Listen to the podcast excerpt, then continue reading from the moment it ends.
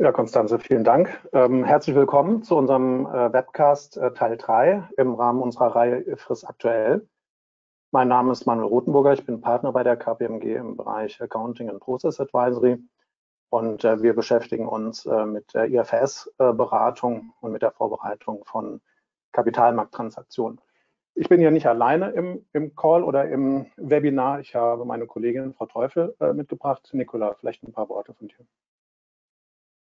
Ja, auch von mir herzlich willkommen. Ähm, mein Name ist Nicola Teufel. Ich bin ähm, Managerin im Bereich Accounting und Process Advisory. Ähm, gemeinsam mit Manuel Rothenburger und dem gesamten Team hier in Frankfurt ähm, betreuen wir alle Themen rund um das Thema Accounting. Perfekt, äh, danke dir. Und so, dann ähm, Schauen wir mal auf den Titel und auf die Agenda. Ähm, heute soll es sich drehen um Praxisfragen zu Lizenzen und äh, Gutscheinen. Wir befinden uns also hier im Rahmen des IFRS 15, im Rahmen der Umsatzerlösvorschriften. Und das Thema ist sozusagen nicht ganz äh, zufällig auf unserer Agenda gelandet, weil wir Ihnen ja die Möglichkeit gegeben haben, im Vorfeld, im, im Rahmen der Vorbereitung für gewisse Themen äh, zu voten. Und äh, genau dieses Thema hat es äh, dann also bis nach ganz oben äh, geschafft. Hier haben sie am meisten gebuzzert äh, sozusagen. Und äh, dann haben wir hier nach dem Mehrheitsprinzip dann entschieden und eben dieses Thema uns für heute auf die Tagesordnung gesetzt. Klick mal eins weiter, Nicola, dann schauen wir hier auf die Agenda. Die ist jetzt sehr strukturiert. Wir haben zwei Teilbereiche. Wir wollen beginnen mit der Bilanzierung von Lizenzen. Hier ist natürlich die Sicht des Lizenzgebers in dem Falle ähm, äh, die Position, die wir uns anschauen werden. Und äh, dann im zweiten Teil, der dann von Nicola Teufel übernommen wird, schauen wir uns anhand von äh, Beispielen, von, anhand von drei Beispielen, die Bilanzierung von Gutscheinen an. Auch hier der Bezug äh, auf denjenigen, der den Gutschein ausstellt, also das Gutschein gewährende Unternehmen, weil wir uns ja heute auf Umsatzerlöse ähm, spezifizieren. Ähm, zum Thema Lizenzen ist zu sagen, ähm, hier gibt es einige Schwierigkeiten in der Praxis. Es ist ein sehr ermessensbehaftetes äh, Thema. Ähm, deswegen gehen wir heute hier auch nicht auf alle Feinheiten der Lizenzbilanzierung ein, also wie man das kennt im Softwarebereich oder auch im Pharmabereich, wo das natürlich sehr äh, spezielle äh, Themengebiete sind. Ähm, wir wollen uns hier zum Einstieg ähm, ja, die allgemeinen Regelungen entsprechend kennenlernen und äh, auch die besonderen Regelungen der Lizenzguidance, die in IFRS 15 enthalten sind, äh, mit denen wollen wir uns äh, beschäftigen. Denn die Krux äh, daran ist, auch wenn das Wort Lizenz vielleicht in einem Vertrag äh, vorkommt, ist manchmal die Lizenz-Guidance aus IFRS 15 anwendbar und eben manchmal nicht. Und da will man ja dem nicht dem Zufall die richtige Bilanzierung überlassen, gerade nicht im Bereich der Umsatzerlöse. Also schauen wir mal äh, rein und äh, gehen ins Thema. Ähm, hier geht es also um äh, die Lizenzierung von Intellectual Property. Ähm, was ist das eigentlich? Also klar, das sind Rechte, die an, an einem geistigen Eigentum eingeräumt werden und Sie und wir kennen das alle äh, was da für Beispiele sind. Das können natürlich Patente sein, ähm, die eingeräumt äh, werden zur Nutzung. Es können Markenrechte äh, sein, die ähm, übertragen werden, die im Rahmen einer Lizenz ausgereicht werden. Das können Franchise-Rechte sein, das können natürlich Softwareprodukte ähm, sein, aber auch in der Film- und Medienwirtschaft gibt es natürlich viele Lizenzen, die entsprechend übertragen werden können. Das sind auch Beispiele, die im Standard genannt sind. Mehr Guidance kriegt man da dann eigentlich nicht. Also das große Thema Intellectual Property ist als solches nicht ähm, weiter definiert, sondern eben nur durch diese Beispiele untermauert. Manchmal ist es deswegen klar, dass man im Rahmen von, einer, äh, von einem Vertrag auch eine, äh, eine Lizenz äh, überträgt oder diese nutzt, zum Beispiel bei einem Trademark, bei einem bei der Nutzung einer Schutzmarke zum Beispiel. Aber manchmal ist es auch gar nicht so klar, ähm, nämlich wenn Inhalte äh, zum Beispiel für den Kunden über das Internet äh, äh, zur Verfügung äh, gestellt wird, da ist es dann manchmal gar nicht mehr so klar, äh, ob hier eine Lizenz übertragen wird oder eben nicht. Und ähm, im weiteren Verlauf ähm, ähm, der nächsten äh, Dreiviertelstunde werden wir sehen, dass hier eben auch viel Ermessen äh, eine Rolle spielt, um hier zur richtigen Bilanzierungsentscheidung zu kommen. Hier auch noch weitere Beispiele in, in der Wolke, ne, wenn, wenn also Lizenzen äh, verbunden sind äh, mit, mit physischen äh, Vermögenswerten, hier zum Beispiel angedeutet durch ein Kfz, ähm, genauso wie in Handys ähm, eine Betriebssoftware, aber auch bei Music Streaming, Dienstleistungen und ähnliches. All das jetzt Beispiele, wo Lizenzen eine Rolle spielen können. Und warum ist das jetzt eigentlich so wichtig? Ich habe es anfangs gesagt, das ist manchmal nämlich gar nicht so klar, in welchen konkreten Paragraphen von IFRS 15 äh, man sich bewegt. Und ähm, auch wenn das Wort Lizenz äh, drin vorkommt, sind manchmal eben die spezifischen äh, Lizenz äh, die Lizenz Guidance, äh, nicht anwendbar, äh, sondern dann richtet sich die Bilanzierung nach den allgemeinen Grundsätzen. Ähm, das ist die erste Schwierigkeit in dieser Themen, bei diesem Thema. Und die zweite ist natürlich immer, ja, muss ich denn zeitraumbezogen oder zeitpunktbezogen den, den Umsatz realisieren? Und äh, das ähm, ergibt sich dann eben aus der konkreten, aus dem konkreten Paragraphen, äh, der dann zutreffend ist für den Sachverhalt. Das ist alles recht äh, theoretisch, deswegen haben wir Ihnen mal einen Entscheidungsbaum hier an die Hand gegeben. Und äh, da ist er auch schon. Und äh, mit diesem Entscheidungsbaum, mit dem machen wir uns jetzt mal bekannt, weil der uns jetzt äh, im Rahmen der nächsten halben Stunde immer wieder ähm, ähm, mit dem werden wir uns immer wieder beschäftigen und äh, das sollten wir uns einprägen, wie der äh, funktioniert. Also die Einstiegsfrage, haben wir denn hier überhaupt einen Lizenzierungsvorgang von, von geistigem Eigentum? Liegt hier also eine Lizenz an IP vor, ähm, die gewährt wird?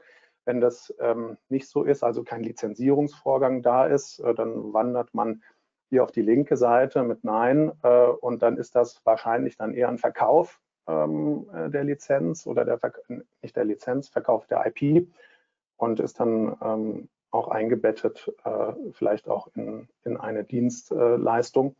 Und ähm, wenn man dort landet, im linken Teil äh, dieses Baumes, äh, dann sind eben die allgemeinen Regelungen ähm, des IFRS 15 anwendbar, also die Paragraphen 31 bis 38.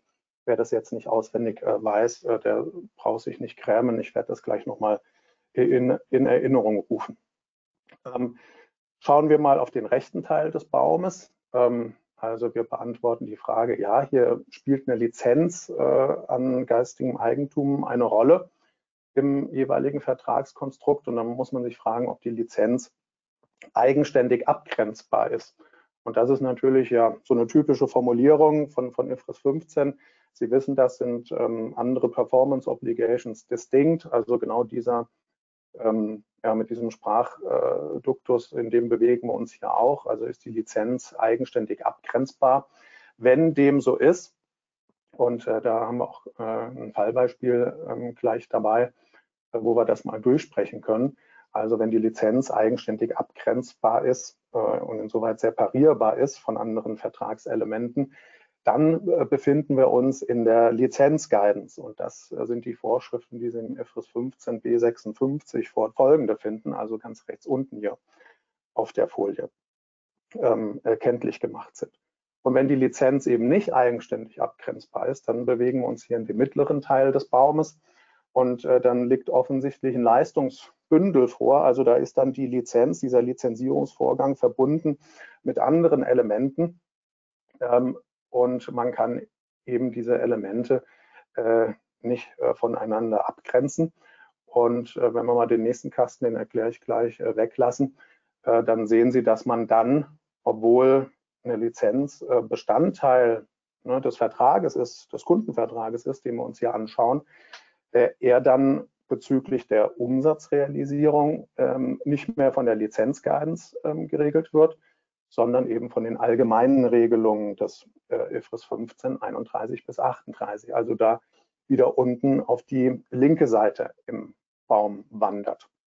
Was wir heute nicht besprechen wollen, ist, äh, wenn die Lizenz äh, Primary oder äh, Dominant, äh, eine Primary oder Dominant äh, Component ist. Sie sehen dann nochmal den gestrichelten ähm, File, äh, der dann in die Lizenz-Guidance wieder äh, zurückkommt. Ähm, das ist ein Fall, ähm, ja, wo die Lizenz dem Bündel dann vielleicht doch das Gepräge gibt und insoweit äh, von dominierender Bedeutung ist. Und das sind meistens Fälle, wo man dann auch eine Sales-Based oder Usage-Based Royalty hat. Also eine, ein Gebühren, Lizenzgebührenmodell, was äh, umsatzgetrieben oder eben nutzungsabhängig ist. Die, diese Spezialitäten wollen wir uns heute äh, nicht anschauen, ähm, sondern mal äh, schauen, wie sich Sachverhalte einordnen ähm, in, diesen, in diesem Baum und äh, mal herauszuarbeiten, wann eben die Lizenzguidance ähm, aus IFRS 15 anwendbar ist und wann die allgemeinen Regelungen anwendbar sind, obwohl eine Lizenz im Vertrag enthalten ist. So, dann ähm, steigen wir mal ein in den Baum. Wir arbeiten uns da jetzt so ein bisschen durch. Und ähm, die erste Gating-Question ist ja die, ähm, die Lizenz äh, in diesem Vertrag, ähm, in diesem Sachverhalt muss eigenständig äh, abgrenzbar sein, damit wir dann überhaupt, äh, und Sie erinnern sich an den Baum, ähm, dann in die Lizenz-Guidance äh, nach rechts unten kommen. Und das hier ist ähm, entsprechend komplex oder auch abstrakt äh, formuliert. Sie sehen im linken Kasten die allgemeine Regelung äh, dazu, so wie sie im IFRS 15 B53 ähm, entsprechend enthalten ist. Die Lizenz ist dann eigenständig abgrenzbar, ähm, ja, wenn sie abstrakt abgrenzbar ist und auch eine Abgrenzbarkeit im vertraglichen Kontext äh, besteht.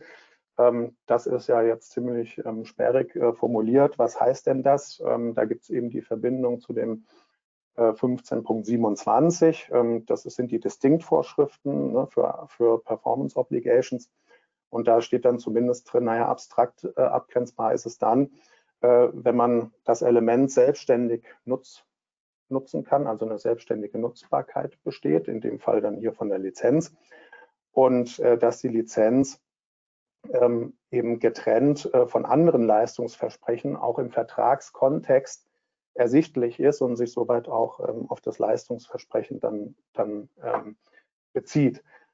Auch das ist immer noch äh, schwierig, glaube ich, zu operationalisieren und deswegen gibt es dann äh, den rechten Kasten, ähm, wo der Standardsetzer gesagt hat, okay, wir, wir wollen es zumindest mal negativ abgrenzen, wann eine Lizenz nicht eigenständig abgrenzbar ist also nur eine Negativabgrenzung in dem Fall.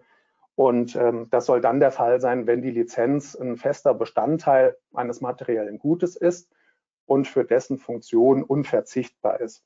Und äh, das sind natürlich dann die Beispiele, ähm, eins hatte ich schon mal gesagt, also wenn Sie ein, ein, Handy kaufen, dann werden Sie das nur kaufen, wenn da auch die entsprechende Betriebssoftware drauf ist, weil sonst ist es einfach unbrauchbar.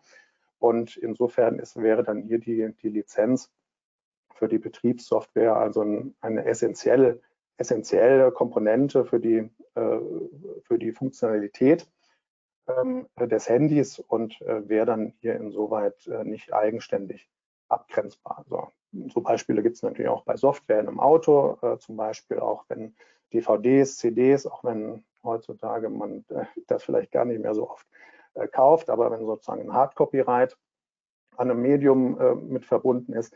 All das, äh, da ist die Lizenz nicht äh, eigenständig abgrenzbar, weil man sonst ja, die gewünschte Funktionalität ähm, gar nicht erlangen kann. Und ähnlich ist es, ähm, wenn die Lizenz äh, eben erforderlich ist und äh, für die ähm, für die dazugehörige äh, Dienstleistung, damit der Kunde die ähm, entsprechend dann nutzen kann. Und das ist oftmals bei Online-Diensten der Fall, wenn man hier Zugriff auf Inhalte im, im Internet hat. Ähm, und ähm, insoweit also auch hier die Lizenz ein, ein, Beiwerk ist, ohne die man die Dienstleistung nicht ähm, erbringen kann.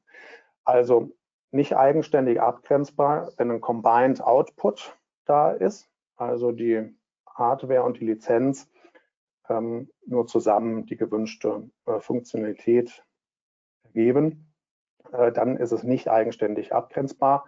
Und wir würden gedanklich dann auch nicht in diesem rechten Teil ähm, äh, des Baumes entsprechend landen. So, nehmen wir das mal mit als, als Gedanken und äh, blättern mal weiter.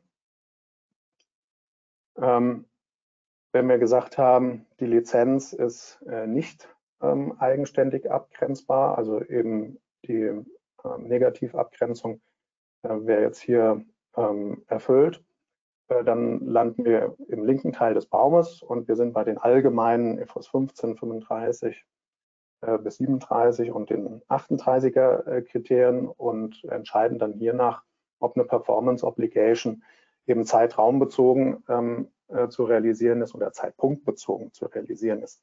So, Sie erinnern sich also, ähm, IFRS 15, 35 bis 37, das sind ähm, die Voraussetzungen oder die Indikatoren für zeitraumbezogene äh, Leistungsverpflichtungen. Also äh, wenn der Kunde hier simultan äh, die Leistung äh, konsumiert und das Unternehmen die Leistung eben simultan erbringt, wie bei Beratungen und Services äh, zum Beispiel, oder sie ein Asset erstellen, das der Kunde äh, bereits äh, beherrscht, weil es zum Beispiel auf seinem Firmengelände ähm, erstellt wird, oder eben sie produzieren ein Asset ohne alternativen Nutzen äh, und haben ein durchsetzbares Recht auf Bezahlung. Also das sind die ähm, ja, Umsatzrealisierungstatbestände, die Ihnen bekannt sind, äh, die hier dann eben dann zu einer zeitraumbezogenen Umsatzrealisierung führen.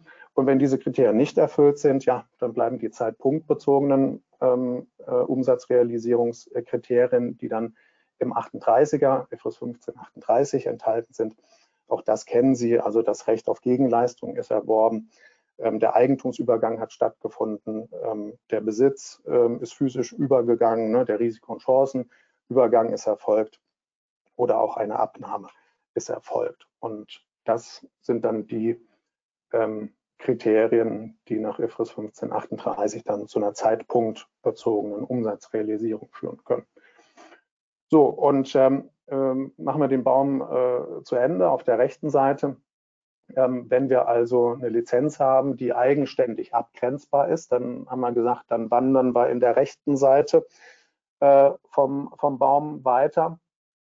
Und äh, wir haben dann dort äh, die Anwendung der Lizenz-Guidance. Und äh, die sind geregelt im IFRS 15 äh, B56 fortfolgende.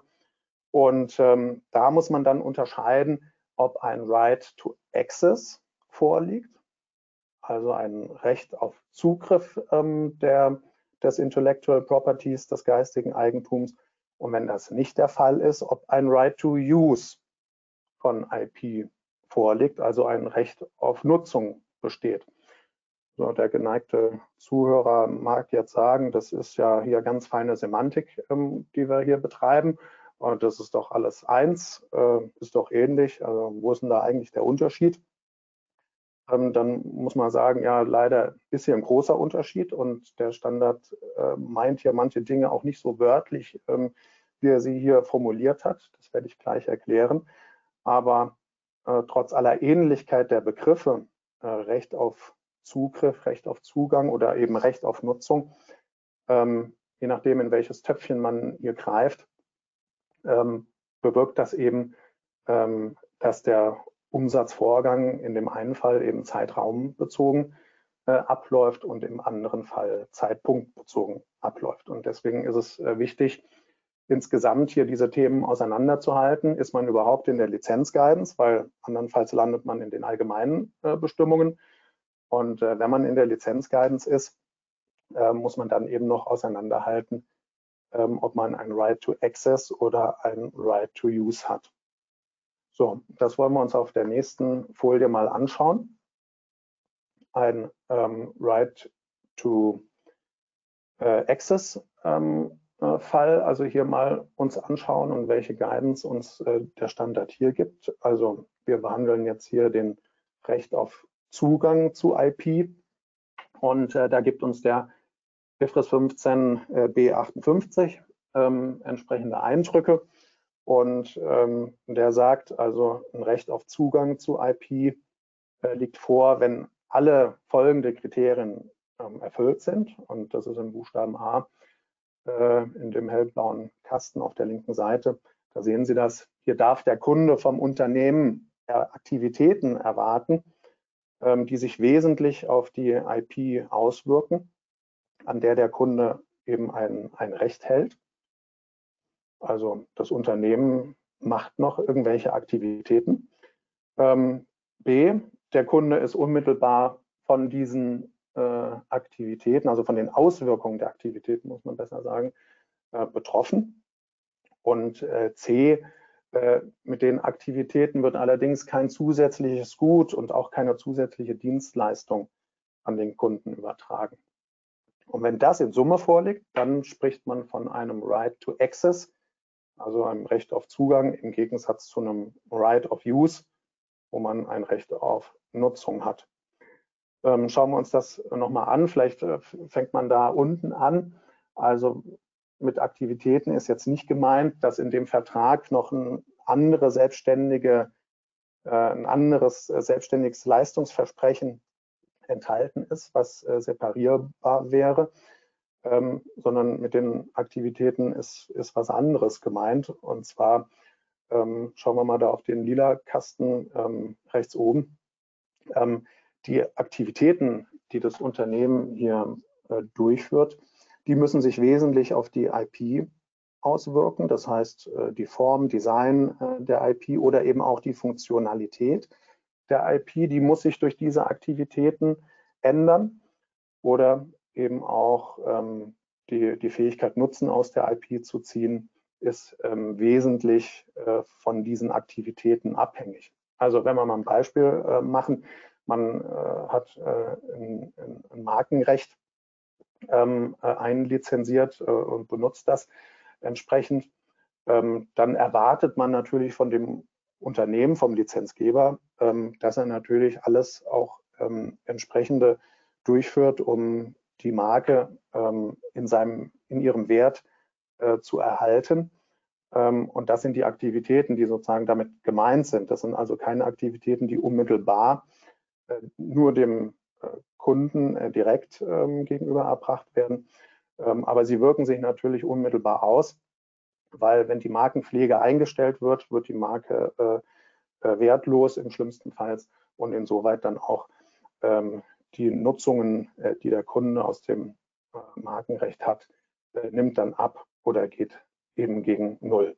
Und das äh, Ganze ist eben auch, wenn man wenn das Unternehmen also Aktivitäten erbringt, um die Funktionalität zu erhalten, man Beispiel Antivirenprogramme, ja, wenn man hier also keine Updates macht, um die äh, Viren, die sich äh, ständig verändern, alle zwei Wochen sozusagen äh, wieder einzufangen oder einfangen zu können, ja, dann ist so eine Antivirus-Software halt wertlos und äh, nutzlos.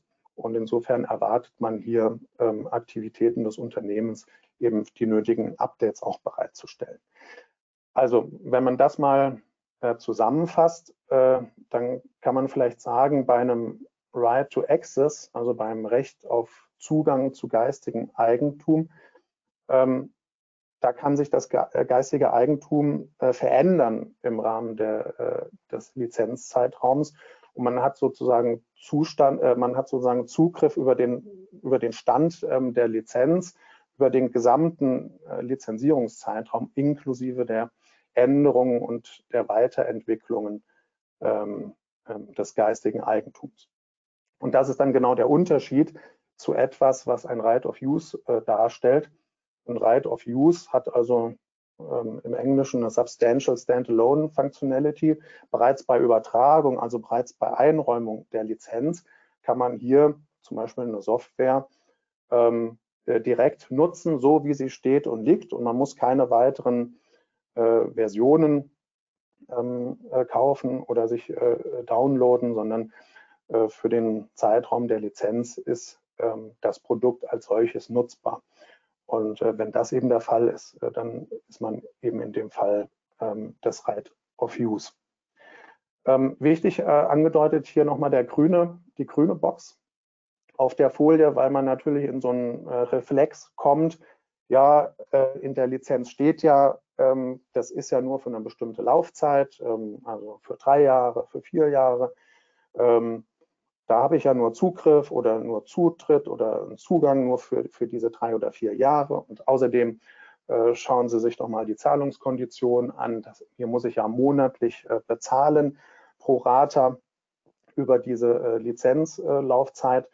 Ähm, ja, aber das ist hier alles nicht ähm, ähm, äh, einschlägig, wenn wir uns über die Umsatzrealisierung unterhalten, sondern das sind eigentlich Attribute der Lizenz, das sind also vertragliche Spezifikationen, ähm, wie diese Lizenz also ähm, ähm, ja von den Eigenschaften her ähm, zur Verfügung äh, gestellt werden sollen und ist eben nicht die Indikation äh, dafür, ob wir hier ein zeitraumbezogenes oder ein zeitpunktbezogenes ähm, Leistungsversprechen haben. Und ähm, ich sprach von Semantik, von ganz feiner, ähm, ähm, gerade vor ein paar Minuten. Und hier auch nochmal auf der Folie, Right to Access meint hier nicht äh, ähm, also ein Recht auf Zugriff im wörtlichen Sinne, ähm, weil ja, Sie sehen es äh, oben, ne, die Kriterien vorliegen müssen. Hier müssen Aktivitäten äh, sein. Unmittelbar muss der Kunde davon äh, betroffen sein. Also das, das ist mehr als ein einfaches Zugriffsrecht im, im wörtlichen Sinne. Und wenn man dann also über solche Sachverhalte, über solche Verträge nachdenkt, äh, dann darf man sich eben an der Stelle nicht ins Boxhorn äh, jagen lassen, ähm, weil die Folge wäre, dass man hier bestimmte Eigenschaften dann eben nicht erkennt oder, oder falsch einstuft und dann im falschen Umsatzrealisierungstöpfchen landet. So, jetzt haben wir so ein bisschen uns die, die Grundlagen hier erarbeitet und ähm, jetzt wollen wir das Ganze nochmal in Form von äh, zwei Beispielen uns angucken, äh, wie das äh, sich also auswirken kann und eben die Unterschiede an der Stelle nochmal ein bisschen herausarbeiten. Ähm, wenn Sie das kurz auf sich wirken lassen, ähm, also die Fälle, die, die haben wir frei erfunden und ähm, wenn Sie meinen, dass es hier gewisse Ähnlichkeiten äh, gibt ähm, zur Wirklichkeit, äh, dann, äh, dann sind das nur äh, Dinge, die wir aus didaktischer Natur ähm, äh, gemacht haben, damit man sich vielleicht ein bisschen besser in eine Situation äh, hineinversetzen kann. Also das ist frei erfunden und wir haben das natürlich ein bisschen so aufbereitet, damit wir die Fälle hier auch gut ähm, diskutieren können. Also schauen wir mal, was, was hier passiert. Hier gibt es also einen, einen Bekleidungshersteller, einen Modehersteller, der Ralf äh, Loren. Und äh, der äh, betreibt ein stationäres Geschäft, der betreibt aber natürlich auch einen Onlinehandel.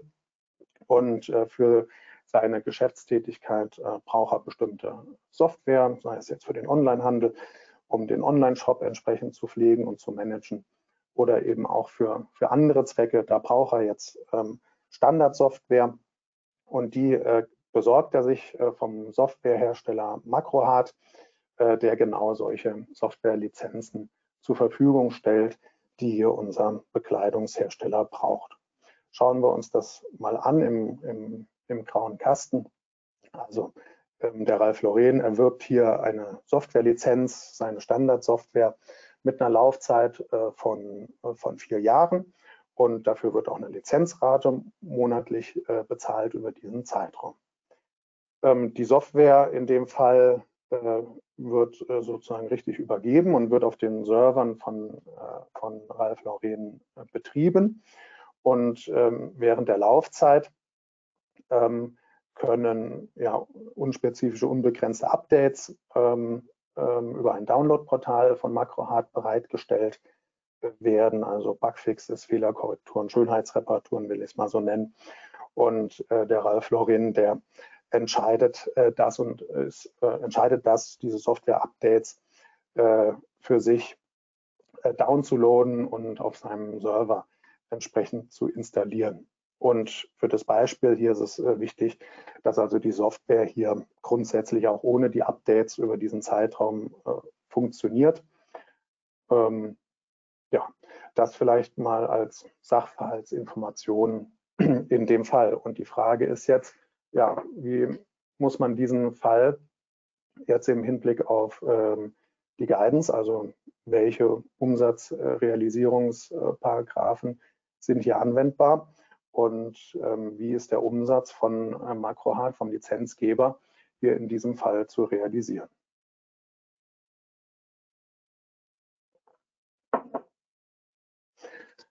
So, schauen wir mal drauf auf die nächste Seite. Und ähm, Sie erinnern sich jetzt an, an den Baum. Also wir haben hier also eine Softwarelizenz und wir haben äh, Software-Updates und wir müssen uns jetzt fragen, ob die Lizenz eigenständig abgrenzbar ist äh, von den Updates, weil das sind hier die beiden Leistungselemente, ähm, die MacroHard äh, versprochen hat. Und ähm, Sie erinnern sich, ähm, wir steigen ein mit der abstrakten äh, Abgrenzbarkeit oder mit der Prüfung der abstrakten Abgrenzbarkeit habe ich hier eine selbstständige Nutzbarkeit? Kann ich die Softwarelizenz unabhängig von den Updates ähm, verwenden? Und da haben wir gesagt, ja, das ist hier in, in dem Fall möglich. Ähm, die, ne, die, Updates waren für Bugfixes und etwaige kleinere Schönheitsreparaturen. Also die Software als solche bleibt nutzbar über den Zeitraum. Und insoweit sind diese beiden Elemente hier in diesem Vertrag auch abstrakt voneinander abgrenzbar. So, dann muss aber nach dem 27b ähm, auch ja, das Leistungsversprechen im Vertragskontext ähm, eben getrennt äh, von den anderen Leistungselementen identifizierbar sein. Und ähm, hier auf der Folie haben wir das jetzt ein bisschen verkürzt. Da steht kein Fall des IFRS 1529. Das heißt jetzt, dass hier der Makrohard keine ja, Integrationsleistungen äh, erbringt, um diese beiden Elemente, also Software und Update, für einen kombinierten Output ähm, zusammenzuführen. Hier, die, die, die bedingen sich nicht gegenseitig und modifizieren ähm, die Softwarelizenz auch nicht und äh, sind auch nicht höchst abhängig, also highly interrelated voneinander, sodass man äh, ähm, sagen kann, äh, hier besteht eine eigenständige Abgrenzbarkeit. Ähm, wobei wir hier auch noch, äh, noch klarer sind in dem Beispiel, ne, die ähm, Updates äh, sind ja wie so eine Art Stand-Ready-Obligation. Ähm, die werden immer dann sozusagen zur Verfügung gestellt, ähm, wenn sie äh, vorhanden sind und der Kunde kann entscheiden, es sich downzuladen. Also es ist hier ein eigenes Leistungsversprechen von unspezifischen Updates. Das ist äh, hier im IFRS 1526 Buchstabe E eben als eine Distinct ähm, Performance Obligation auch definiert. So, aber das heißt jetzt äh, in dem Fall, ähm, die Lizenz, also die Softwarelizenz für die Standardsoftware, die ist eigenständig abgrenzbar, haben wir gesagt, ähm, weil ich kann die benutzen, auch ohne die Updates. Und äh, deswegen landen wir in unserem äh, Lizenzbaum auf der rechten Seite, Lizenz eigenständig abgrenzbar. Wir landen in der Lizenz-Guidance. Sie sehen es ähm, rechts oben in dem grünen Kasten. Währenddessen wir bei den Updates, weil sie ein eigenständiges Leistungsversprechen äh, darstellen, äh, wir hier ähm, in der oder eben auch als Stand Ready Obligation in den allgemeinen äh, Regelungen des IFRS 15 31 bis 38 äh, landen und eben nicht in der Lizenz Guidance. So, jetzt wissen wir sozusagen von welcher Ausgangsbasis im Baum wir weiter prüfen müssen, ob ähm, jetzt die einzelnen Leistungsversprechen äh, zeitraumbezogen oder zeitpunktbezogen äh, zu realisieren sind. Und deswegen gehen wir jetzt eins weiter, beziehungsweise machen uns das hier nochmal äh, oder vergegenwärtigen uns das hier an der Stelle nochmal. Wir haben gesagt, die Softwarelizenz ist eigenständig abgrenzbar. Äh, deswegen sind wir da in dem hervorgehobenen hellblauen Kasten und wir landen dann äh, eben entsprechend in der Lizenz-Guidance, äh, während das für die Updates eben nicht gilt, weil wir da eine Sondervorschrift aus dem IFRS 15 benutzen und links in den allgemeinen Kriterien landen. So, jetzt aber, was heißt das für die ähm, Lizenz-Guidance? Schauen wir hier drauf. Wir müssen jetzt prüfen, ähm, als erstes für die Lizenz. Ähm, ja, ist das denn jetzt ein Right äh, of Access oder liegt ein Right of Use vor? Weil wir wissen, das ist sozusagen das äh, Kriterium, ob wir zeitpunktbezogen oder zeitraumbezogen äh, den Umsatz äh, realisieren. Ähm, also die Prüfung liegt hier ein Right to Access vor. Ähm, dann hatten wir die drei Kriterien, die kumulativ ähm, erfüllt sein müssen. Also das Unternehmen muss hier über den Lizenzzeitraum äh, weitere Aktivitäten unternehmen, ne, um die Wert der Lizenz äh, zu erhalten oder des geistigen Eigentums und die Funktionalität äh, zu erhalten oder zu verbessern. Nun, hier ist es so, dass wir gesagt haben, die Updates als solche sind ähm, eigentlich nicht so eine Aktivität, weil wir hier auch ein eigenes Leistungsversprechen äh, haben. Ähm, und das war der, der kleine Buchstabe C äh, in, diesen, in dieser Prüfungsreihenfolge, weshalb hier die Updates nicht als Aktivität äh, gelten. Und im Sachverhalt äh, wissen wir jetzt noch äh, oder haben in Erinnerung, gut, die Standardsoftware, die wir erworben haben, die funktioniert so über die vier Jahre und ähm, hier hat äh, der Ralf Lauren auch nicht die Erwartung, ähm, äh, dass hier das Unternehmen weitere ähm, Aktivitäten unternimmt, um hier äh, ja, eine Funktionsverbesserung oder ähnliches ähm, herbeizuführen. Und deswegen äh, landet man hier für die, für die Softwarelizenz, eben weil kein Right of Access äh, besteht, dann ist es im Umkehrschluss ein Right to Use. Also sind wir hier im 15b56b und der gibt dann eben vor, dass eine zeitpunktbezogene Umsatzrealisierung äh, für die Softwarelizenz äh, angezeigt ist. Und da sieht man das jetzt nochmal, ne, obwohl das für vier Jahre eingeräumt wird, dieses Nutzungsrecht und es wird auch pro Rata äh, bezahlt. Das ist alles unmaßgeblich hier für die Umsatzrealisierung, weil eben die Software so nutzbar ist, wie sie am Tag 1 ja, steht und liegt und der Kunde, dem Kunden da auch äh, nicht mehr ähm, versprochen wird an der Stelle. Und der zweite Teil hier, das zweite Leistungsversprechen, haben wir gesagt, das sind die Updates, ähm, die man sich runterladen kann, das in Form von einer Stand-Ready Obligation äh, zu behandeln ist. Und hier liefert also MacroHard kontinuierlich über die, Lenz, äh, über die, Lizenzlauf, äh, über die Lizenzlaufzeit äh, spielen die diese Updates ein und der Kunde kann sie sich äh, entsprechend äh, downloaden und nutzen, ähm, weshalb dann eben hier eine zeitraumbezogene Umsatzrealisierung angezeigt ist. Ja, da sieht man mal das äh, Zusammenspiel und ähm, vielleicht hat der ein oder andere eben genau umgekehrt äh, gedacht oder zumindest gedacht, ja, ähm, die Lizenz an der Software, die könnte eigentlich auch irgendwo zeitraumbezogen sein, aber das ist in dem Fall eben nicht so, weil die Elemente von einem Right äh, to Access hier äh, nicht vorliegen.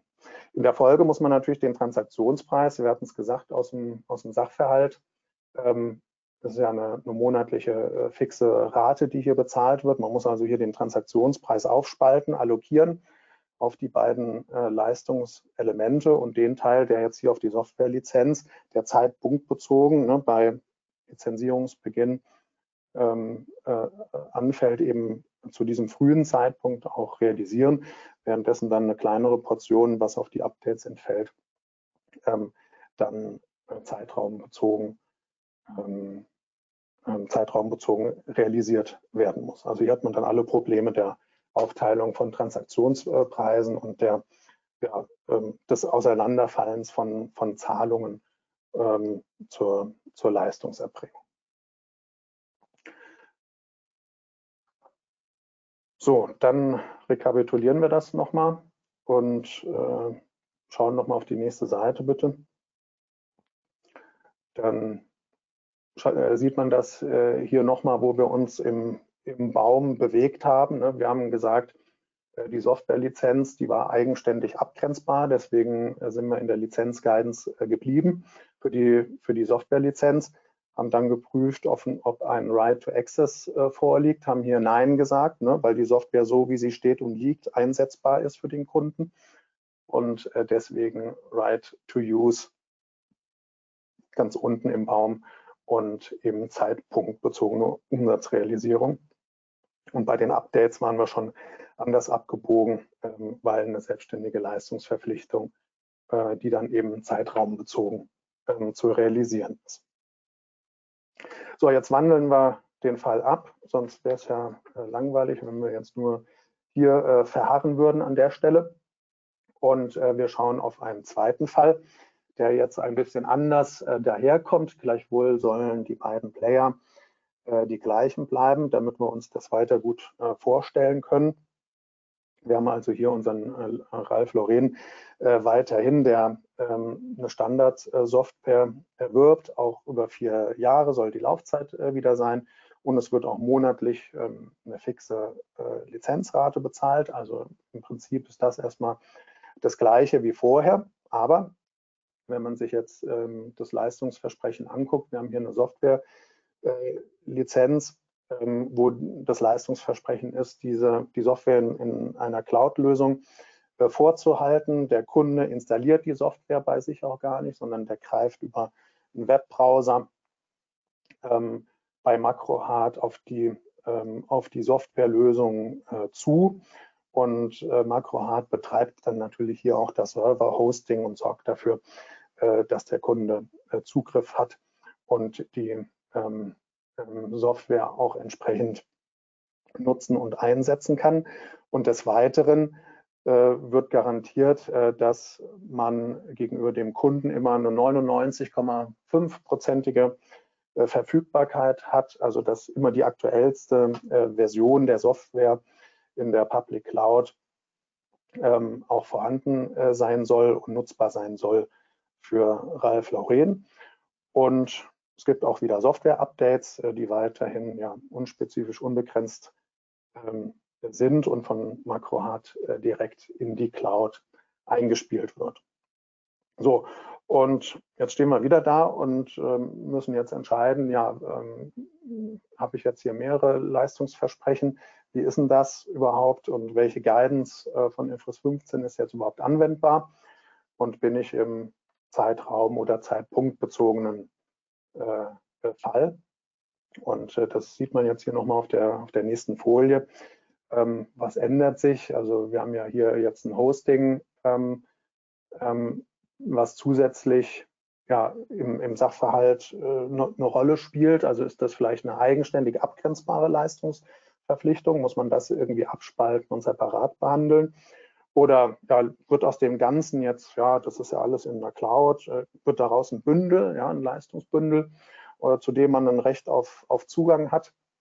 Und deswegen ja, ist das auch zeitraumbezogen, weil es wird ja auch für vier Jahre ähm, zur Verfügung gestellt. Oder ja, ist das ein Leistungsbündel, äh, was nach den allgemeinen Regelungen zu beurteilen ist und äh, vielleicht dann zeitraumbezogen ist. Also das wären hier die Fragen, denen wir uns jetzt nochmal äh, noch widmen und schauen auf die nächste Seite. Äh, und äh, treten wieder ein in die Analyse. Ja, wir müssen erstmal herausfinden, welche Guidance, also welche, um, welche Abteilung in der Frist 15 jetzt hier eigentlich äh, anwendbar ist. Und äh, da starten wir wieder mit der, ja, mit der abstrakten ähm, Abgrenzbarkeit ähm, der, der Leistungsversprechen und müssen uns jetzt fragen, ja, ist hier äh, die Lizenz eigenständig abgrenzbar von den Updates und auch von der Hosting-Verpflichtung? ähm, äh, des, des Anbieters. Und dann kann man sagen, naja, die Softwarelizenz und das Hosting sind eigentlich nicht gerade nicht abstrakt voneinander äh, abgrenzbar, ähm, weil wir bewegen uns ja in der Cloud und ja, da liegt die Lizenz drin, aber ohne Hosting komme ich nicht dran. Also das ist also äh, nicht abstrakt von, voneinander abgrenzbar. Äh, und bei den Updates ähm, liegt der Fall ein, bisschen anders. Ne? Die sind erstmal abstrakt äh, trennbar, weil es gibt die Lizenz und es gibt auch das Hosting und dann werden ja, sobald Updates äh, verfügbar sind, äh, diese hochgeladen. Also da besteht eine abstrakte äh, Trennungsfähigkeit und ähm, müssen uns allerdings ja auch im zweiten Prüfungsschritt dann vergegenwärtigen, ob die Leistungsversprechen hier auch wirklich getrennt im, im Vertragskontext voneinander identifizierbar sind. Und ähm, da müssen wir dann hier sagen, naja, hier habe ich die Softwarelizenz in der Cloud, ich habe das Hosting und ich habe die Updates. Und ich habe dem Kunden ja gerade versprochen, dass er immer eine 99,5 Prozent Sicherheit hat, äh, dass er auch die aktuellste Softwareversion in der Cloud findet und für sich nutzen kann. Und da muss man dann sagen, ja, das nur zusammen, diese drei Elemente zusammen, bringen ja hier das Leistungsversprechen oder ergeben den kombinierten Output, wie man dann hier in der FRIS 15 Sprache äh, sagen würde. Ähm, also die einzelnen Elemente sind im hohen Maße voneinander abhängig und mit ein, miteinander verbunden, also highly interrelated. Und äh, deswegen ist hier kein Element voneinander abgrenzbar, sondern das ist äh, hier ein, Leistungsbündel, was wir entsprechend haben. Obwohl das abstrakt konnte man noch sagen, ja, da, da kann ich was rauspicken, aber äh, letztendlich im Vertragskontext ähm, waren die Elemente dann nicht mehr getrennt voneinander äh, äh, anzusehen. Und insofern haben wir hier also ein Leistungsbündel, das heißt ähm, Software-Lizenz, Software-Update und das Server-Hosting. Alles sind Input-Faktoren, die für den kombinierten Output, Leistungsversprechen in dem Fall, äh, zusammenkommen müssen. Und äh, deswegen ähm, besteht hier keine Abgrenzbarkeit im, im Vertragskontext. Und wir landen, Sie sehen es im rechten grünen Kasten, bei den allgemeinen Regelungen des IFRS 15. Und obwohl hier ja im vertraglichen Kontext äh, ist von Lizenz die Rede, von zeitlicher äh, zur Verfügungstellung über einen beschränkten Zeitraum und so weiter und so weiter. Aber von diesen ja, äh, semantischen Dingen lassen wir uns hier nicht beeindrucken, sondern ähm, wir landen hier in den allgemeinen Regelungen und eben nicht in der Lizenz Guidance in diesem Sachverhalt. Schauen wir, wo wir landen. Im Baum, um das nochmal zu vergegenwärtigen. Also wir sagen, ja, hier, sind, hier ist die Softwarelizenz ja nicht eigenständig abgrenzbar. Wir sind ein Teil eines Leistungsbündels. Ähm, alles zusammen ergibt das Leistungsversprechen. Und ähm, äh, deswegen landen wir dann hier unten äh, wieder auf der linken Seite bei den allgemeinen Regelungen. Wie gesagt, ich hatte es anfangs gesagt, ähm, heute beschäftigen wir uns nicht mit den Primary oder Dominant äh, Component. Außerdem haben wir hier keine Sales-Based oder äh, Usage-Based Royalties. So, müssen wir noch die Frage beantworten für den äh, Sachverhalt, den wir hier aufgezeigt haben, wie jetzt Umsatz zu legen ist. Das haben wir auf der nächsten Seite nochmal dargestellt. Und jetzt wissen wir, ne, jetzt kommt neben nicht mehr die Prüfung äh, Right to Access, Right to Use, da sind wir gar nicht mehr. Das ist jetzt ausgeblendet. Ähm, wir entscheiden jetzt äh, nach den allgemeinen äh, Kriterien und äh, da fangen wir an mit den zeitraumbezogenen äh, Kriterien. Und hier muss man sagen, ne, ähm, dem Nutzer fließt hier der Nutzen äh, aus der Zurverfügungstellung der jeweils aktuellsten Software über den webbasierten Zugang jederzeit zu, wann, wann immer ähm, der Kunde hier die Software benutzen möchte, ähm, kann, er, kann er sie nutzen. Also es ist eine kontinuierliche Leistungserbringung über die Lizenzlaufzeit, die hier vom äh, Lizen äh, die hier vom Leistungserbringer, darf man sich auch nicht versprechen, ähm, ähm, erbracht wird. Und insofern ja, sind wir hier schon im IFRS 1535a, wo man also kontinuierlich über die Leistungserbringung auch Umsatz äh, realisiert. Und äh, da wir mit der Vorschrift ähm, sozusagen schon unser, unsere richtige Quelle äh, gefunden haben, brauchen wir die anderen Kriterien auch nicht mehr zu prüfen. Und insofern wird hier der gesamte Vertrag, weil wir gesagt haben, es ist ein Leistungsbündel, zeitraumbezogen verumsatzt.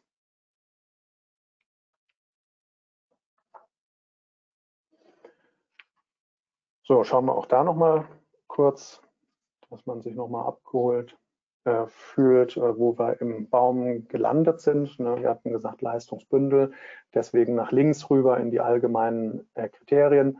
Und ähm, hier sind wir beim IFRS 35a schon stehen geblieben, weil wir eine kontinuierliche Leistungserbringung gegenüber dem Kunden haben und deswegen zeitraumbezogen eine Umsatzrealisierung. Und wir kommen hier zu dem Ergebnis außerhalb der Lizenz-Guidance, auch wenn irgendwie das Wort Lizenz in einem Vertrag drin vorkommt. So, und da schließt sich dann so ein bisschen der Kreis. Ähm, und ähm, wir blättern noch mal eins weiter, kommen hier auch zur äh, Zusammenfassung. Ähm, ich sage, da schließt sich der Kreis. Ich habe am Anfang gesagt, ähm, es ist oftmals schwierig zu entscheiden, äh, ist man eigentlich in der Lizenz-Guidance drin oder ist man in den allgemeinen Kriterien drin. Da darf man sich an den an der Semantik äh, nicht, äh, sich nicht beirren lassen, ähm, sondern man muss die Kriterien äh, prüfen, ob die Lizenz äh, eigenständig abgrenzbar ist. Ähm, nur dann landen wir in der Lizenz-Guidance und wir haben gesehen, ähm, dass hier wirklich äh, das sehr, sehr schwierig auch in der Praxis sein kann, äh, zu schauen, ähm, ob eine Lizenz eigenständig abgrenzbar ist. Ist die so fest mit dem materiellen Gut verbunden? Ist das eine, eine, eine, eine Grundfunktionalität oder äh, ist das ein additiver Nutzen? Ähm, all das muss man, muss man sozusagen dann herausarbeiten, ähm, was denn diese Lizenz eigentlich macht. Und da Produkte heutzutage immer komplizierter werden, ähm, eben auch durch elektronische Abwicklung, durch ähm, Leistungserbringung übers Internet, ist das oftmals auch ähm, eine sehr schwierige eben und eben auch ermessensbehaftete Prüfung. Und dann das Zweite, ähm, auch wenn es eine Lizenz ist und wir in der Lizenz Guidance sind und eben Elemente da sind wie Zeitnutzbarkeit äh, für, einen, für einen bestimmten Zeitraum oder so ein Zugriffsrecht oder ein Nutzungsrecht da, all das sind keine äh, Kriterien dafür, dass man äh, eben hier diesen äh, Kundenvertrag ähm, zeitraumbezogen äh, realisiert, sondern hier kommt es dann wirklich auf die Eigenschaft äh, der Lizenz äh, drauf an. Ist das Unternehmen verpflichtet, ja weitere Aktivitäten zu erbringen und der Kunde profitiert äh, von dem Zustand äh, der Lizenz über den, über den gesamten Zeitraum, inklusive von Werterhaltungsmaßnahmen und äh, dann wäre es eben ein Access Right. Und wenn das nicht so ist, ähm, dann äh, hat man eben eine zeitpunktbezogene Umsatzrealisierung äh, der Lizenz, äh, weil die Lizenz so nutzbar ist, wie sie steht und liegt.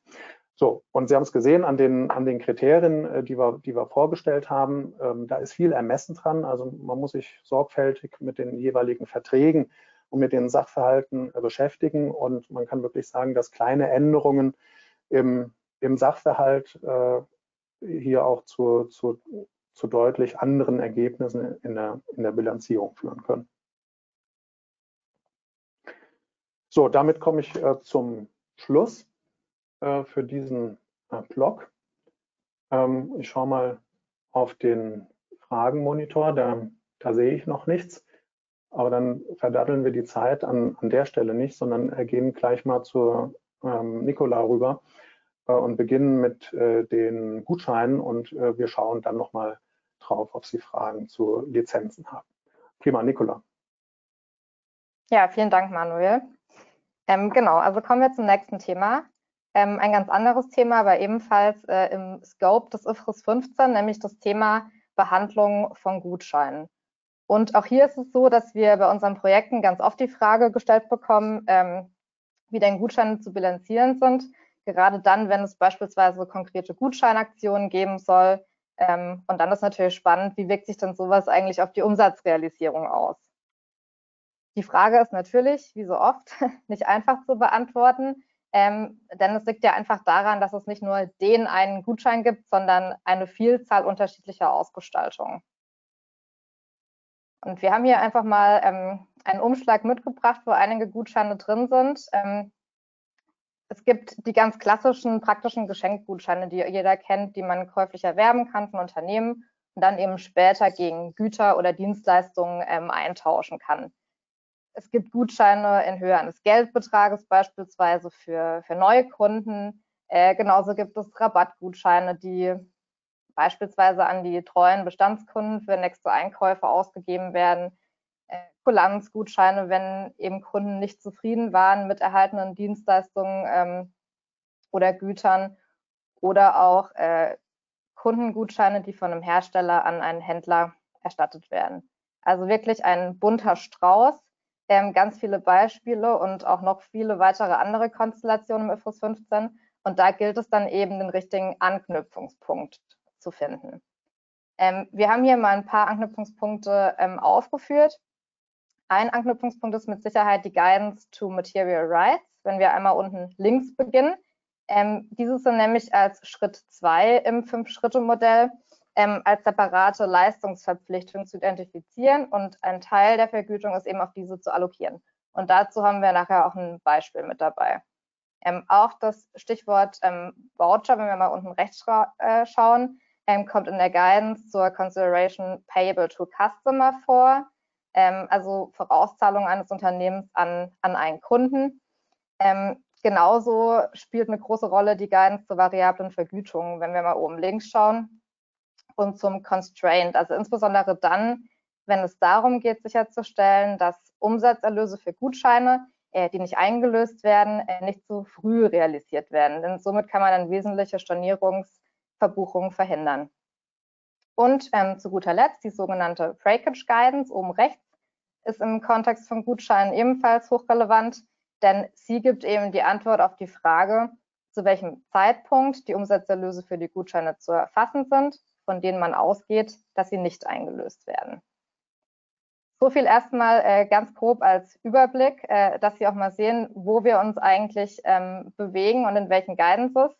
Und ich würde vorschlagen, jetzt springen wir mal in Beispiele, äh, damit man da auch eine bessere Vorstellung hat, wo äh, diese Guidances eigentlich zur Anwendung kommen.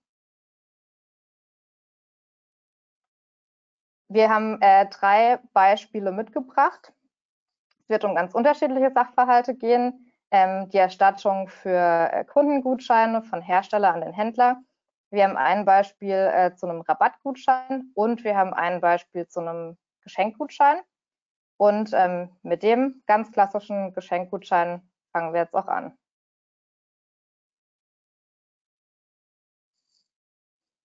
So, wir haben hier äh, den Sachverhalt mitgebracht. Ähm, wie gesagt, es geht um den Verkauf eines Geschenkgutscheins. Äh, hier ist der Fall, ähm, Herr Musk, natürlich genauso wie vorhin auch ein erfundenes Beispiel, ähm, möchte sich mit seiner Frau versöhnen und kauft ihr einen Gutschein in Höhe von 100 Euro äh, den sie sich gegen ähm, Kosmetika von Natürlich Schön einlösen kann. Die Gültigkeit für den Gutschein beträgt äh, zwei Jahre, wie wir hier sehen. Und neben Herrn Maas gibt es noch 99 weitere Kunden, die ebenfalls diesen Gutschein gekauft haben. Wir haben jetzt außerdem noch die Info äh, von Natürlich Schön, dass es historische Auswirkungen gibt, äh, Auswertungen gibt, die eben zeigen, dass ungefähr 17 Prozent der Kunden äh, den gekauften Gutschein nicht einlösen werden. So, und jetzt stellt sich natürlich äh, die Frage zum Nummer eins, zu welchem Zeitpunkt erfolgt hier eigentlich die Umsatzrealisierung? Und ähm, die zweite Frage, nach welcher Guidance wird die Nicht-Einlösequote ähm, hier berücksichtigt? So, die erste Frage, zu welchem Zeitpunkt der Umsatz realisiert wird, ähm, mag jetzt vielleicht für den einen oder anderen ähm, erstmal banal klingen, aber man könnte natürlich auf die Idee kommen, schon zum Zeitpunkt der Ausgabe des Gutscheines, ähm, also dem Verkauf, den Umsatz zu realisieren. Da könnte jetzt beispielsweise die Argumentation sein, naja, wurde hier nicht eigentlich schon das Recht auf den Kunden übertragen und im Gegenzug dann eine Gegenleistung in Höhe von 100 Euro erlangt. Ähm, das wäre eine Argumentation, aber die ist nicht richtig im Sinne des IFRS 15, denn natürlich schön hat ja die Leistungsverpflichtung in dem Fall, also die Lieferung bzw. Übertragung von Kosmetika ja noch gar nicht erfüllt. Deshalb gehen wir mal ähm, in die Lösung tatsächlich rein, äh, wie wir mit dem Sachverhalt umgehen. Ähm, tatsächlich ist es so, dass zu dem Zeitpunkt, in dem die Geschenkgutscheine ähm, verkauft werden ähm, und die 10.000 Euro eingenommen werden, das heißt 100 Geschenkgutscheine mal 100 Euro, dieses Geld zunächst als Vertragsverbindlichkeit passiviert wird. So, und der Umsatz selbst wird erst dann realisiert, wenn der Geschenkgutschein tatsächlich auch eingelöst wird. Denn wie gesagt, natürlich schön hat ja seine Leistungsverpflichtung, nämlich die Lieferung über die Übertragung von Kosmetika zu dem Zeitpunkt ja noch gar nicht erfüllt. So, das war jetzt der erste Teil der Frage. Ich glaube, der war ähm, noch relativ, dem war noch relativ gut zu folgen. Ähm, aber nun äh, die, die zweite Fragestellung, äh, vor der wir stehen. Wie wird denn eigentlich die Tatsache berücksichtigt, dass 17 Prozent der Kunden den Gutschein nicht einlösen? Das wissen wir ja aus den historischen äh, Quoten. Und wie anfangs erwähnt, ähm, kommt hier eben die sogenannte Breakage Guidance zum Tragen. Ähm, und nach der Breakage Guidance muss sich ähm, das Unternehmen ähm, hier jetzt erstmal fragen, ob es eigentlich berechtigterweise davon ausgehen kann, ähm, dass nicht alle Kunden äh, ihre Ansprüche ja, vollständig geltend machen. Und sowas kann man eben, wie jetzt auch hierbei natürlich schön, zum Beispiel anhand von historischen Auswertungen ähm, belegen. Und wenn dies der Fall ist, dann ähm, sagt die Breakage Guidance eben, naja, die Umsatzerlöse, die auf erwartungsgemäß nicht einzulösende Gutscheine äh, entfallen, müssen proportional zu dem Muster der geltend gemachten Ansprüche realisiert werden. Also jetzt nicht schon direkt upfront, dass man sagt, okay, wir wissen ja, die 17 Prozent werden nicht eingelöst, wir ähm, realisieren jetzt den gesamten Umsatz, sondern eben proportional zu den Gutscheinen, die nachher tatsächlich eingelöst werden. So, ähm, wie wird es dann äh, berechnet? Also 17 Prozent der Geschenkgutscheine, das sind dann bei den 10.000 Euro eben 1.700 Euro, werden ja erfahrungsgemäß nicht eingelöst. Das wäre dann der sogenannte Breakage Amount. Ähm, und wie gesagt, der Betrag ist dann proportional als Umsatz zu realisieren, wenn die 83 Prozent der Gutscheine, also in dem Fall die 8.300 Euro, von denen wir ja erwarten, dass sie eingelöst werden, tatsächlich eingelöst werden. Und dann wird eben der Breakage Amount proportional als Umsatz realisiert. Wie wäre das jetzt im Fall von Frau Musk? Wenn jetzt Frau Musk kommt und äh, ihren Gutschein einlöst, dann wäre es der Breakage Guidance folgend eben so, dass nicht nur diese 100 Euro realisiert werden, sondern zusätzlich eben noch der Breakage Amount in Höhe von in dem Fall 20 Euro. Und der ergibt sich eben daraus, dass man sagt, wir haben den Gutschein über 100 Euro. Ähm, da ermitteln wir den Anteil an den 8.300 Euro, die ja äh, tatsächlich eingelöst werden und multiplizieren mit den 1.700 Euro Breakage Amount und kommen so eben, wie gesagt, auf die 20 Euro. Und der entsprechende Buchungssatz lautet dann wie folgt. Wir lösen die 120 Euro Vertragsverbindlichkeit auf die hatten wir ja vorhin schon eingebucht und ähm, realisieren im Haben die Umsatzerlöse in Höhe von 120 Euro. Also wie gesagt, nicht nur die 100 Euro, die ja der Gutschein tatsächlich wert war, sondern die 100 Euro plus eben die 20 Euro aus dem anteiligen Breakage Amount. So, ähm, aber äh, nicht zu früh Schlussfolgerungen äh, ziehen, denn es gibt hier natürlich auch einen ähm, constrained, denn wir müssen sicherstellen, dass äh, die Umsatzerlöse für die nicht eingelösten Gutscheine auch nicht zu früh realisiert werden. Ähm, also damit wir später nicht äh, beispielsweise von einer höheren Einlösequote überrascht werden und zu viel und zu früh den Umsatz realisieren. Und daher sagt die Breakage Guidance auch, wenn ich keine stabile Historie habe, dann kann ich den äh, Breakage Amount nicht frühzeitig realisieren sondern dann muss ich eben warten, bis die Wahrscheinlichkeit der Inanspruchnahme für die Einlösung der Gutscheine gering oder remote ist. Heißt, in dem Fall, wenn es eben keine stabile Historie gibt, äh, würde bei entsprechender Einlösung des Gutscheins von Frau Mask im Wert von 100 Euro tatsächlich nur dieser Betrag als Umsatz auch realisiert werden. Und dann würde man warten, bis die Gutscheine ihre Gültigkeit verloren haben und erst dann den noch verbleibenden Betrag von 1700 Euro insgesamt als Umsatzerlöse realisieren. Heißt, nochmal zusammengefasst, die Breakage Guidance sagt, wir müssen erstmal klären, gibt es eine Histori stabile Historie? Und nur wenn wir da sagen können, ja, die gibt es, können wir proportional den Breakage Amount realisieren. Ähm, und wenn dies nicht der Fall ist, dann wirklich erst am Ende, wenn die Wahrscheinlichkeit der Inanspruchnahme auf gering oder remote fällt. So, das war der erste Fall, der klassische Geschenkgutschein. Ich habe aber auch noch mal einen weiteren Gutscheinfall mitgebracht, ähm, der sich jetzt etwas anders gestaltet. Ich hatte ja vorhin schon gesagt, es gibt ja, wie wir alle wissen, ganz viele unterschiedliche Arten von, von Gutscheinen. Und hier geht es jetzt eben darum, dass es eine Rabattkarte für den nächsten Einkauf gibt. Der Sachverhalt ist hier so, ein Kunde kauft Kosmetika in Höhe von 50 Euro, einen Lippenstift und ein Parfüm und bekommt dann beim Bezahlen für den nächsten Einkauf so einen 20% Rabattgutschein. Da steht dann drauf, der Gutschein läuft in drei Monaten ab. Ähm, und andere Kunden, die jetzt beispielsweise auch einen Lippenstift oder ein Parfüm erworben haben, bekommen den Gutschein nicht. Also der ist wirklich für Bestandskunden und ähm, wir haben auch schon mal ähm, ermittelt, also die Einlösequote wird geschätzt auf ungefähr 80 Prozent. So viel zum Sachverhalt. So, jetzt auch hier wieder die Frage, nach welcher Guidance ähm, werden solche Gutscheine eigentlich erfasst? Und auch hier, wie und wann wird die Nicht-Einlösequote und gegebenenfalls eine Schätzungsänderung ähm, in Bezug auf die Nicht-Einlösequote berücksichtigt?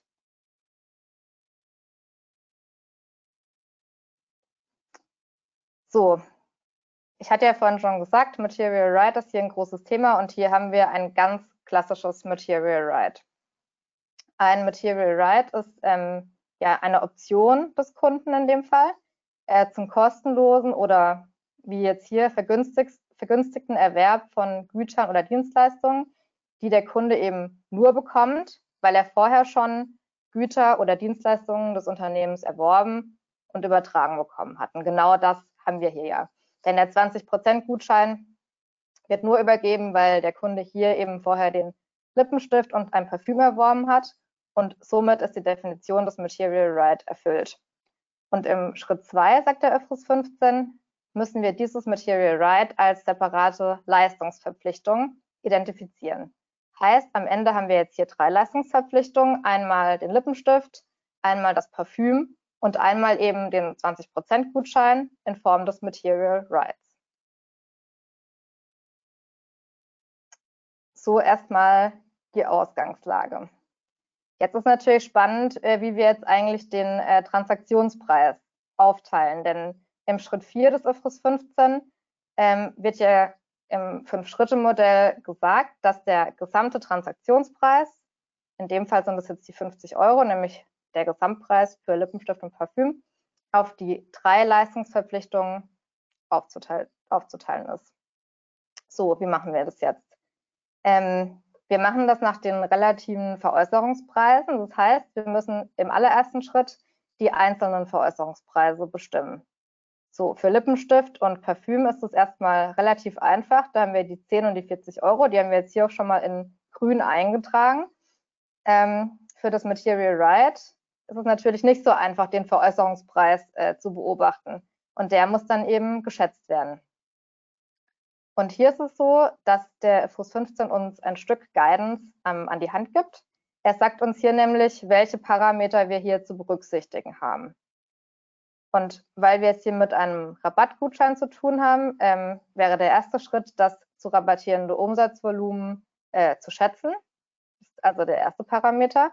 Und hier haben wir jetzt die Schätzung vorgenommen, eben auf wie viel Umsatz nachher diese 20 Prozent des Gutscheines Anwendung finden. So, die Annahme wäre jetzt hier einmal, dass auf 100 Euro eben der Gutschein angewandt wird. Beim zweiten Parameter müssen wir uns Gedanken machen, ob ähm, natürlich schön vielleicht noch andere Rabattaktionen startet, die dann auch allen Kunden zugänglich sind. Denn ähm, uns ist ja wichtig, äh, dass wirklich nur der Rabattprozentsatz für das Material Right extrahiert wird. Und hier wird jetzt auch eine Annahme äh, getroffen in dem Fall, nämlich, dass natürlich schön für alle Kunden, also egal ob Bestandskunde oder Neukunde, 5% auf alles gibt. Das heißt, diese 5% haben erstmal mit dem Material Right nichts zu tun. So, und als dritten Parameter ähm, brauchen wir jetzt noch die Wahrscheinlichkeit, dass die Option ausgeübt wird. Auch hier mussten wir jetzt natürlich mit Annahmen zur Einlösequote arbeiten und haben hier die Annahme, dass 80 Prozent Wahrscheinlichkeit vorliegt, dass die Option ausgeübt wird. So, und mit den Parametern können wir jetzt mal rechnen und den einzelnen Veräußerungspreis bestimmen. Das heißt, wir nehmen die 100 Euro, nämlich das geschätzte zu rabattierende Umsatzvolumen, mal 80 Prozent, das war die Ausübungswahrscheinlichkeit, und dann mal 15 Prozent, also 20 von dem Rabatt, der auf der Karte steht beim Kauf, minus die 5%, die alle bekommen. Und mit der Rechnung kommen wir dann auf einen ähm, Einzelveräußerungspreis von 12 Euro. So, das heißt, das haben wir jetzt schon mal gerechnet und auf der Basis können wir jetzt eben äh, die Verhältnisse der drei Einzelveräußerungspreise bilden. Das heißt, in Summe sind es ja 62 Euro und wir rechnen dann 10 Euro durch 62 für den Lippenstift, 40 durch 62 fürs Parfüm und 12 durch 62 für den ähm, Gutschein und ähm, kommen dann eben oben auf die Aufteilung 16, 65 und 19 Prozent, also in Summe 100 Prozent. Und auf dieser ähm, ja, Relativität ähm, können wir dann die relativen Einzelveräußerungspreise auf Basis der 50 Euro, die ja bezahlt wurden, ermitteln. So, und deshalb rechnen wir hier jetzt auch nochmal, ähm, fangen mit dem Lippenstift an, 16 Prozent mal 50 sind 8 Euro und so weiter. Fürs Parfüm und den äh, Rabattgutschein genau die gleiche Rechnung, sodass wir dann auf relative Einzelveräußerungspreise kommen mit 8, 32 und 10 Euro am Ende eben für das Material Right. So, dann ähm, haben wir die schon mal ermittelt. Jetzt geht es noch ans Verbuchen. Ähm, der Buchungssatz bei Verkauf von Lippenstift und Parfüm lautet dann wie folgt. Ähm, also die Kasse wird angebucht, die 50 Euro wurden ja bezahlt. Und dann wird aber ähm, eben nicht der komplette Betrag von 50 Euro als Umsatz eingebucht, sondern äh, nur die 40 Euro, nämlich die 8 plus 32 für Lippenstift und Parfüm aus den relativen Einzelveräußerungspreisen. Und die 10 Euro, die verbleiben, werden als Vertragsverbindlichkeit passiviert.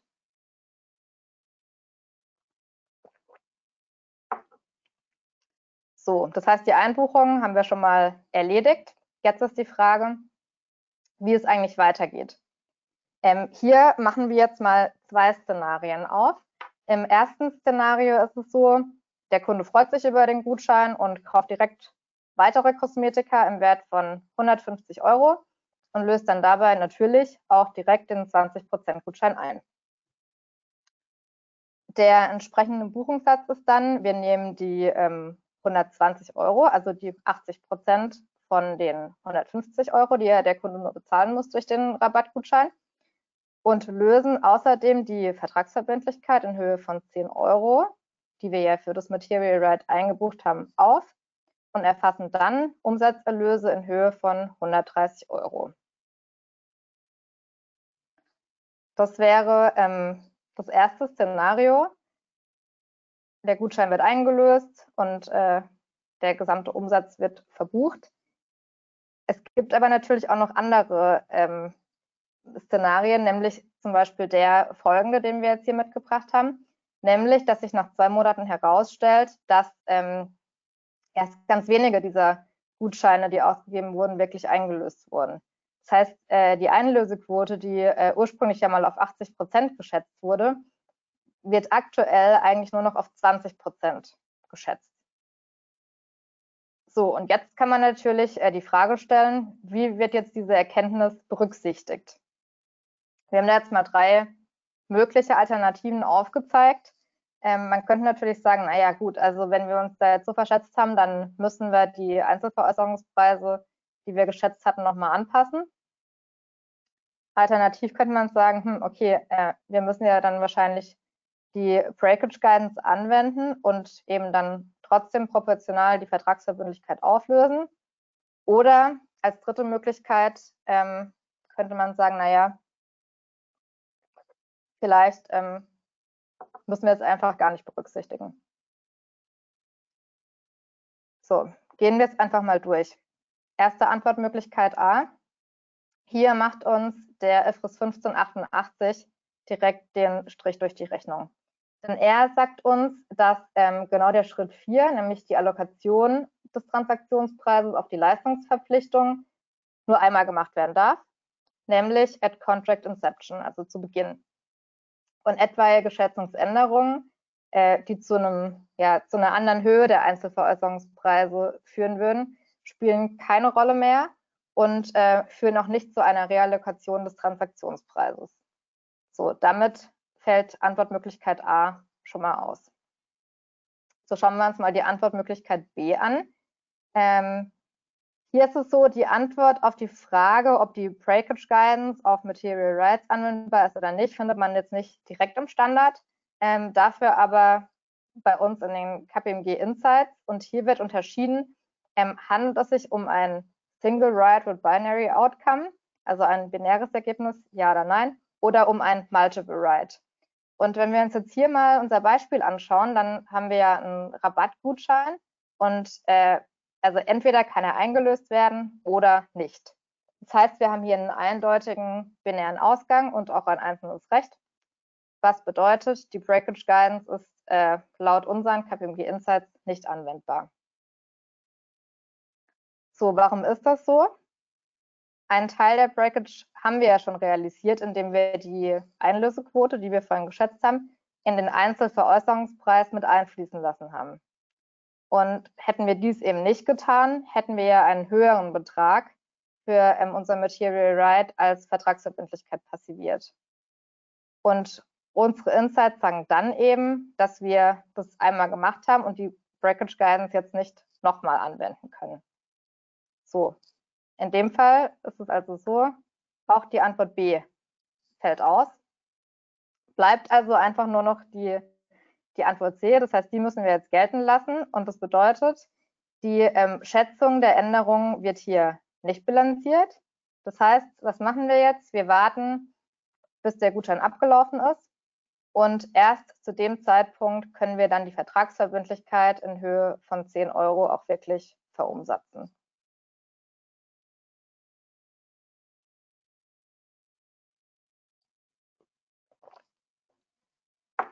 So, das war jetzt ähm, mal im Schnelldurchlauf ein zweites Beispiel, ähm, wie eben Rabattkarten, die dann Kunden für, für nächste Einkäufe bekommen, ähm, zu bilanzieren sind. Natürlich muss man sich das immer noch mal im genauen Sachverhalt anschauen, ähm, weil wie so oft äh, kommt es dann natürlich wie immer auf Kleinigkeiten an. Aber so wäre jetzt mal ein vereinfachtes Beispiel, an dem man sich einfach mal vorstellen kann.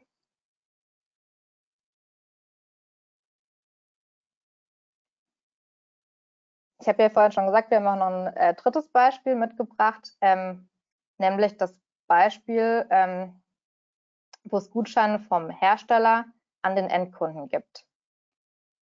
So, wie ist hier der Sachverhalt? Hier ist es so, äh, wir haben hier drei Parteien, nämlich den Hersteller, die Firma Sunny, die äh, Fernseher herstellt. Wir haben einen Händler Mars, der als Einzelhändler Fernseher verkauft und wir haben den Endkunden. Und in dem Fall hier ist es so, dass Mars beim ähm, Hersteller Sunny Fernseher für 350 Euro kauft und an den Endkunden für 450 Euro verkauft. Und ähm, um den Absatz etwas anzukurbeln, hat Sunny sich jetzt entschieden, an den Kunden äh, 20 Euro Gutscheine zu verteilen, also an den Endkunden. Und äh, die Kunden können dann damit zum, zum Mars gehen, äh, den Gutschein mitbringen und dann für 430 Euro plus diese 20 Euro Gutschein einen Fernseher erwerben. Und äh, die Gutscheine, die dann bei Mars eingelöst werden, erstattet Sunny dann an Mars. So ist hier erstmal das Setting. Und auch hier die, wieder die Frage, nach welcher Guidance äh, Sunny die, die Gutscheine äh, erfasst, die sie an den Endkunden ausgegeben hat. Und auch als zweite Frage, zu welchem Zeitpunkt und auch in welcher Höhe Sunny die ausgegebenen Gutscheine erfasst.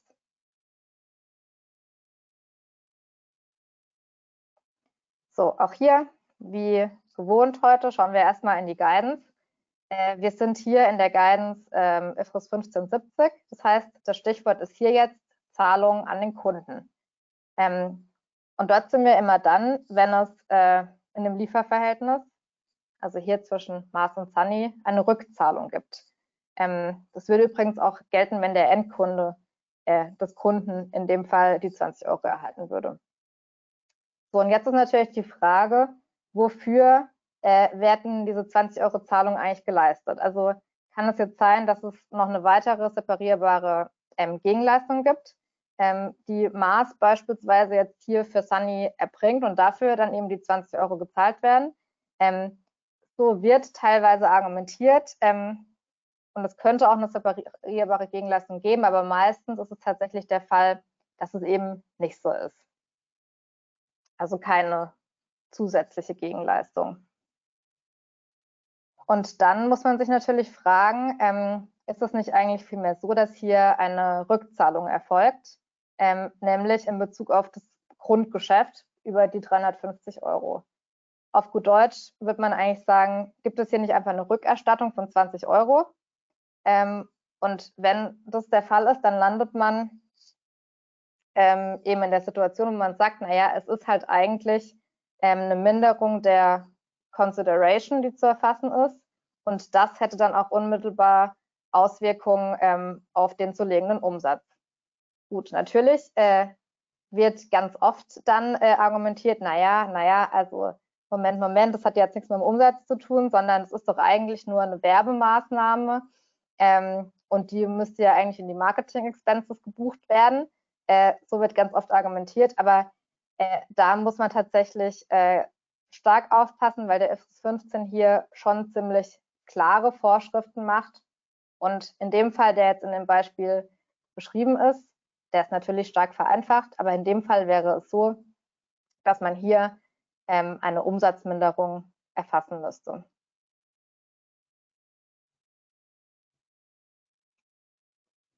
So, das heißt, die Guidance haben wir schon mal geklärt. Jetzt nochmal die nächste Frage, zu welchem Zeitpunkt eigentlich Sunny die Umsatzminderung erfasst. Und hier gibt es tatsächlich eine eigene Regelung im IFRS 1572.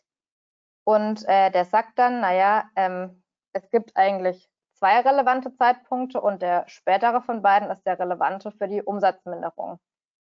Das heißt, ähm, zum einen ist es der Zeitpunkt, wann das Unternehmen die Erlöse erfasst im Sinne von IFRS 1538 oder aber der Zeitpunkt, in dem das Unternehmen die Gegenleistung zahlt oder die Zahlung zusagt.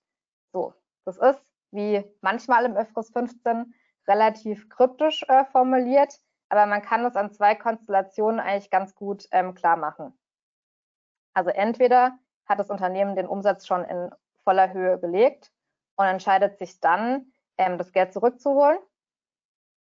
Äh, da muss dann eben der Umsatz, der schon gelegt ist, zu dem äh, Zeitpunkt, wo es die Zusage gibt, zurückdrehen. Oder aber die Zusage gab es vorher schon. Und da muss man natürlich abwarten, bis der Umsatz überhaupt gelegt wird, denn vorher gibt es natürlich nichts zu mindern.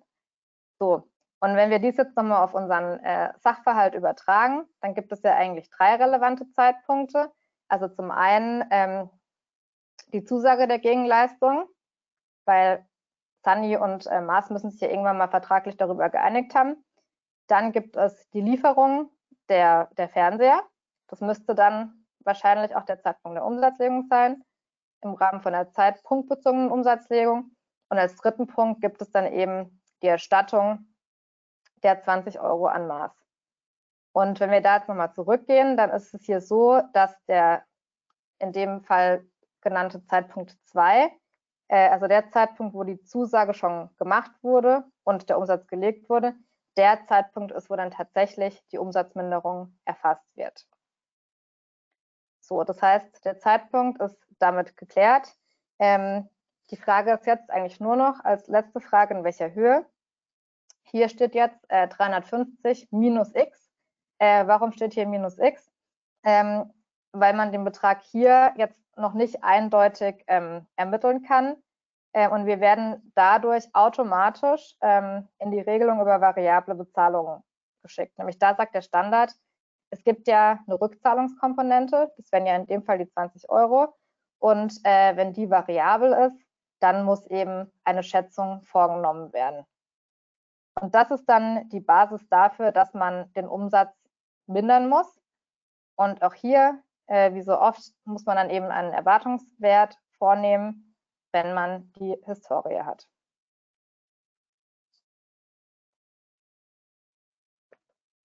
So, ähm, ganz wichtig, wenn es um variable Vergütung geht, kommt auch hier wieder der Constraint ins Spiel. Ähm, der ist eigentlich sozusagen das Vorsichtsprinzip des IFRS 15. Das heißt, immer wenn Einschätzungen getroffen werden, sollte man sich einmal nochmal zurücklehnen äh, und sich klar machen, ähm, dass die Einschätzung tatsächlich so sein sollte, dass das, was ich an Umsatz lege, mit hoher Wahrscheinlichkeit nicht zurückgedreht werden muss, weil äh, das widerspricht natürlich jeglichem Vorsichtsprinzip. Ähm, das heißt, äh, bei der Schätzung oder bei den Erwartungswerten sollte man sich sicher sein, dass der Umsatz so dann auch stehen bleibt.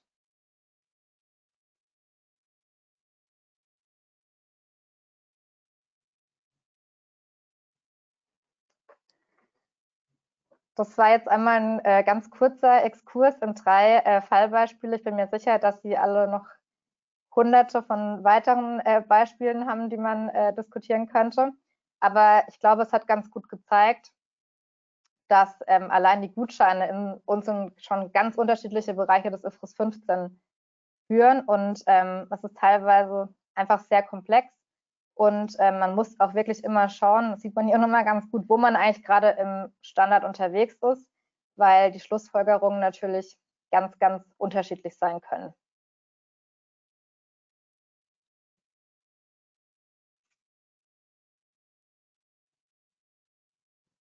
So, jetzt würde ich gerade mal nachfragen.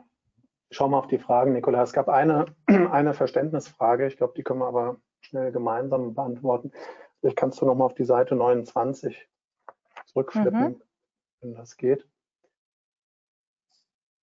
Und zwar, ich glaube, das lässt sich schnell auflösen, wenn wir uns auf den Sachverhalt nochmal schauen. Die, in der Zeit stelle ich die Frage, hallo Frau Teufel, wie bestimmt man in der Praxis den üblichen Preisnachlass? In Ihrem Beispiel waren dies die 5 Prozent.